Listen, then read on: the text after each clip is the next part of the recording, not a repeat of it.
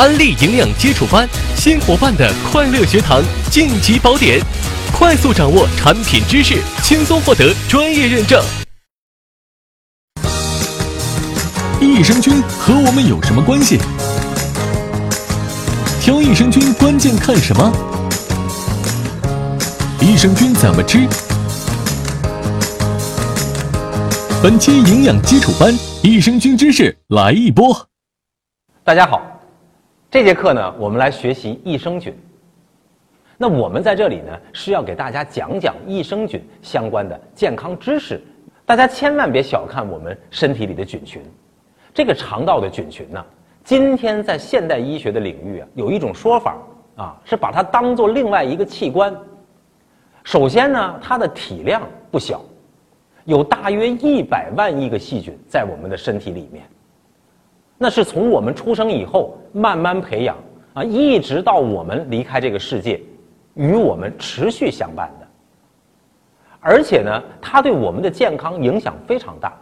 啊，包括肠道对营养的吸收、对代谢废物的处理，还有一个很关键的就是免疫调节作用。因为啊，这个益生菌可以刺激肠道上面的那个免疫细胞。我们人体里的细菌呢分三类，第一类有益菌，就是刚才我们说的那些健康的作用；还有一类呢是有害菌，它会分泌毒素让我们生病。另外呢还有很大的一部分呢是中性菌，也叫条件致病菌。什么意思呢？就是说平日里啊，它倒是相安无事，不好不坏，但是一旦有益菌少了，没人管它了啊，这个有害菌就多了，这个身体的免疫呢不好了，于是这个中性菌呢也会因为这些条件而变坏，带来健康的问题。那么这三类菌呢，最好的状态就是有益菌的数量占优势。但是咱们在日常的生活当中呢，有益菌面临的这个挑战太多了，啊，你比如说饮食安全的问题，啊，食物添加剂的问题，啊，肉吃的多，菜吃的少，啊，比如说是压力大，啊，甚至水土不服，啊，以及抗生素的这些抗菌药物的这种影响，都会导致我们机体里有益菌的减少，而且呢，大家还不能忽略一个不可抗的问题，那就是啊。益生菌跟我们人一样，它也会变老。你到了一定的年纪以后啊，这个益生菌它也会减少。于是相反的，那么中性菌和有害菌那就会越来越多。所以您看，周围有很多老年人，他们的这种胃肠消化的问题是非常多见的，也是由于这个原因。那到底怎么样才能知道咱们肠道里的菌群是健不健康呢？其实啊，有一个直观的指标，啊，是呢，要在日常沟通呢，就显得不太雅观，所以我在这里呢，就列出来这么一个黄金的标准，您呢可以拿着它跟您身边的人啊沟通的时候啊，你如果不太好啊用语言谈这个话题，那你就可以把这个标准拿出来，让他自己啊自测一下，我估计啊能满足这个标准的不多。但是呢，您可得提醒他，他得知道，这个黄金标准，这才叫健康。您不符合这个标准，那就叫不健康。虽然不一定说就是消化系统有什么疾病，但是您肯定是消化系统存在着亚健康的状况。啊，尤其是像今天啊，我们生活当中，比如熬夜的越来越多了，啊，吃凉的、吃辛辣的食物的越来越多了。那你就会发现脾虚的人也越来越多，脾虚的人在这个表现上，他一定不可能健康，啊，他一定不可能是成型的大便，他一定容易是粘液便，而且排便的时间长啊，不容易冲干净。这些都是生活当中非常常见的问题，所以啊，大家要知道，这就在我们的身边，可能存在于很多人的身上。除了这个胃肠道的问题以外，各个系统也都会出现一些各种各样的问题，你比如说啊，免疫力低下，啊，容易过敏呢，以及啊，包括孕与育的这个问题，啊，代谢的异常、妇科的炎症等等等等。所以啊，千万不要忽视一个细菌给我们人体健康带来的这种危害。那么，为什么人随着年龄的衰老，皮肤越来越容易发黄啊、发暗呢？啊，甚至有的人还容易长斑呢？实际上啊，就是由于您肠道里面长期的这种有害物质的吸收。所以大家一定要树立一个概念，那就是我要让机体不发生刚才说的那种情况。那么补充各种营养素没错，但是您别忘了还需要补充益生菌。那么补充益生菌对我们的机体有什么好处呢？在这儿列出了七大健康作用。我们把这七大健康作用啊分成三类。第一类呢比较多的还是跟肠道相关的健康问题，另外呢还有促进营养素的吸收，啊尤其是对蛋白质啊、钙、铁这些矿物质。那有些益生菌呢还可以在您的肠道合成某些维生素。那么再来呢就是这个代谢的问题呢，益生菌还可以阻止脂肪在肠道的吸收。这对于那些心脑血管疾病也是有好处的。另外呢，肌肤的问题，那么刚才讲，那实际上啊也是跟肠道相关的嘛，啊，对于免疫的问题呢，第一就是免疫力低，益生菌呢它可以帮您提高免疫力。另外呢，大家要知道，过敏啊它是免疫力的一种紊乱，益生菌呢不光可以提高免疫力低的这种情况。它还可以让免疫力变得更加稳定。当然了，还有一个，那就是对女性的生殖系统的健康作用。有人说吃益生菌没用，那就需要客观的来看一看，他说的那个没用的益生菌到底是什么样的菌呢？大家要知道，有些益生菌呢，它根本是确实耐不住胃酸和胆汁的考验，它也没法到肠道里去发挥作用。而且呢，你从产品的生产到运输，再到你吃进嘴巴那一刻，活菌的量还剩多少？这也很重要。你最后还要看看这个益生菌对人它是不是真能起作用啊？你比如说网上有的这种传言说说什么研究说了啊，说这益生菌没用，我觉得这个不客观。那是因为你随便找了那么几个什么酸奶呀，挑了几种菌啊，在这人身上，你确实没有检测到那个健康的效果。我们挑的菌不仅是要活着到肠道，而且还要保证有足够的活着的菌的量。同时呢，我们还必须得是找那个经过临床的人体实验证明了有效的那个细菌。所以我们说要看三点：活、量、效。先看第一个，要保证这个益生菌是活的，更优的这个活性。现在啊，对益生菌的这个筛选呢，又到了一个新的技术工艺，已经可以发展到直接从上千个菌库里面直接挑选出来这个菌本身，它就是耐胃酸、耐胆汁的啊，那么它就可以抗胃酸、抗胆汁，活着到达我们的肠道。然后呢，这个益生菌我们还得给它提供食物。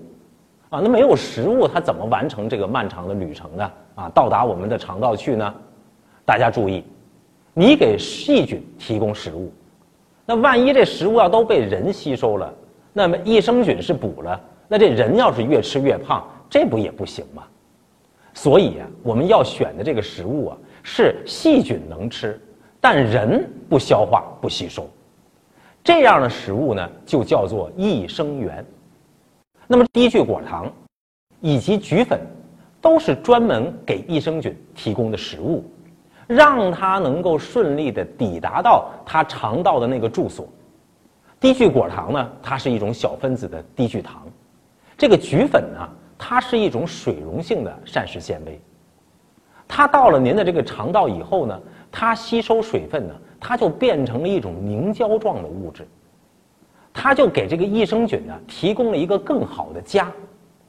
同时呢，这个菊粉呢，它将来也可以降解成为我们益生菌的食物。那么接下来呢，我们要看看量，从生产的这个过程，然后再到包装，再到储存，再到运输的整个的这些过程，那么其实它都会对这个活的益生菌造成影响。所以啊，要有相应的技术来保证在保质期的最后一天，还能为消费者提供足够的活着的菌的量。那么再接下来，我们就来看它的效。大家会发现呢，益生菌的名字很专业，特别不容易记，您也很难鉴别。那到底要选择哪几种菌更好呢？啊，对人体可以真正有作用呢？那这是要做人体的临床实验的研究，得验证它在人身上是有效的。所以啊，在益生菌方面是做了很多项研究的，因为研究的数据呢非常多，我在这儿呢不能一一的跟大家例举，所以呢我就挑最有针对的三个人群，啊，选有代表性的三个临床实验的结果。来跟大家分享。首先，第一个，我们来看，这个呢是在上海做的一个实验。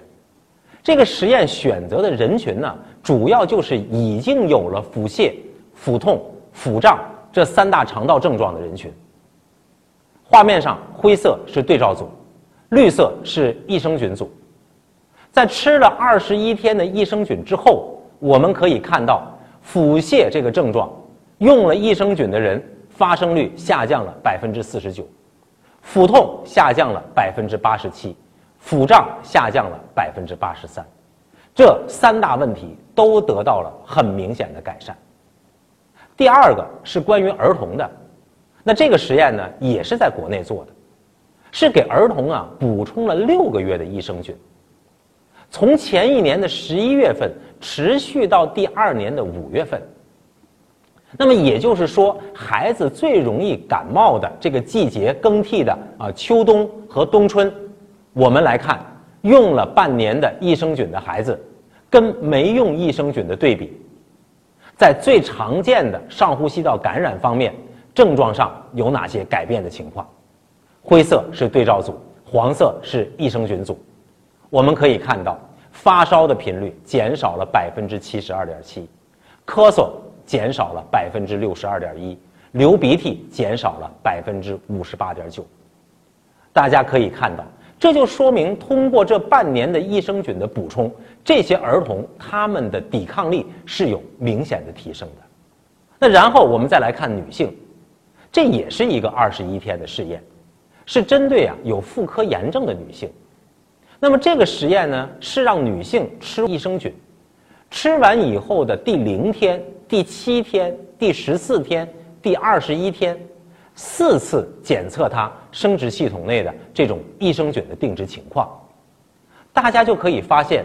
女性生殖系统里面的优势菌啊，一个嗜酸乳杆菌啊，尤其是这个鼠李糖杆菌，它这个优势菌种随着时间的推移都有很明显的提升。那么大家将来您给身边的朋友推荐的时候，您不用给人家讲啊，鼠李糖杆菌，您就给他讲这个益生菌对于女性的生殖系统的健康，维持女性生殖系统的正常菌群，它是有好处的就可以了。而且我告诉大家，它的效果是什么呢？通过吃益生菌，大家发现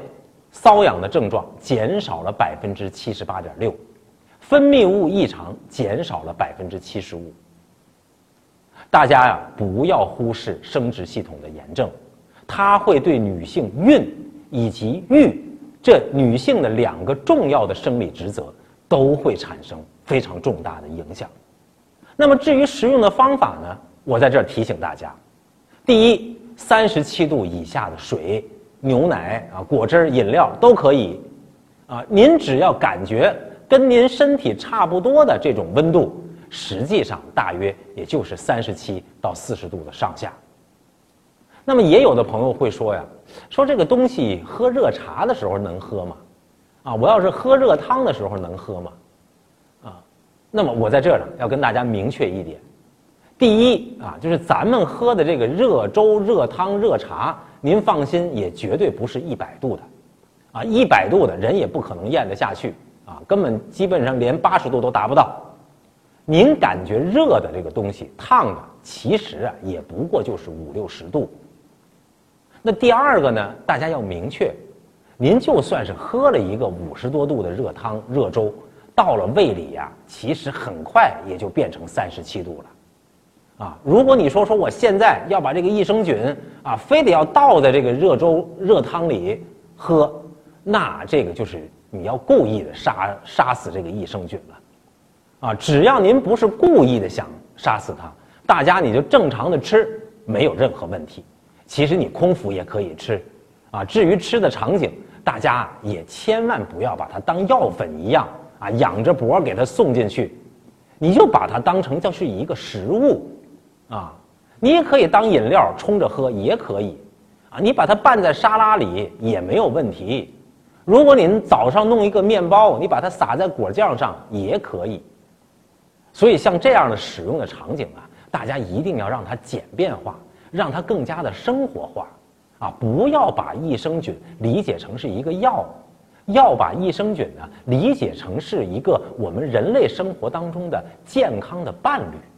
那么。我呢也提醒大家不要把益生菌呢理解成是一个营养素，您该吃什么营养素，您还吃什么营养素，啊，那么跟其他的营养素这个益生菌完全不冲突。那对于女性要准备备孕了，那这个时候呢，她也要注意加强营养啊，要补充蛋白质啊，还要补铁呀、补钙呀。但是大家一定要有一个新的意识，益生菌对于一个女性的健康的影响。不单纯只是怀孕的问题，还甚至影响他这个孩子在产道当中接触到的益生菌。那么，因为一个人的菌群，实际上就是在他从产道分娩出来的过程当中，经过产道就已经接受了人体第一批的益生菌。这就是为什么说说我们说剖腹产的孩子啊，往往免疫力那不如正常产的孩子好，就是因为正常产呢。他在这个产道的挤压的过程当中，就已经有益生菌进入他体内。啊，为什么母乳的喂养的孩子他的这种健康状况更好呢？那就是因为母体的益生菌通过哺乳传递给了孩子。另外呢，我也提醒大家，那么如果一个女性的伙伴说，我同时还希望改善肠道的健康，我还希望提升我的免疫力，其实呢，我也可以搭配着益生菌。一起来补充，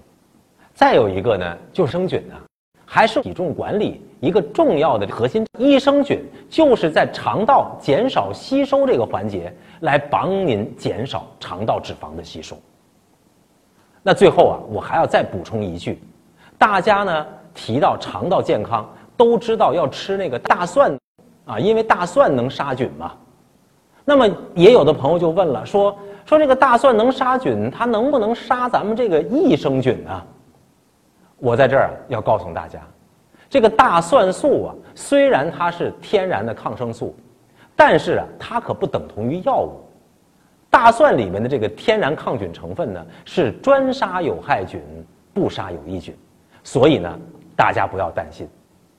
那么在这里呢，我也祝大家身体健康，同时也祝大家您体内的益生菌。健康，谢谢大家。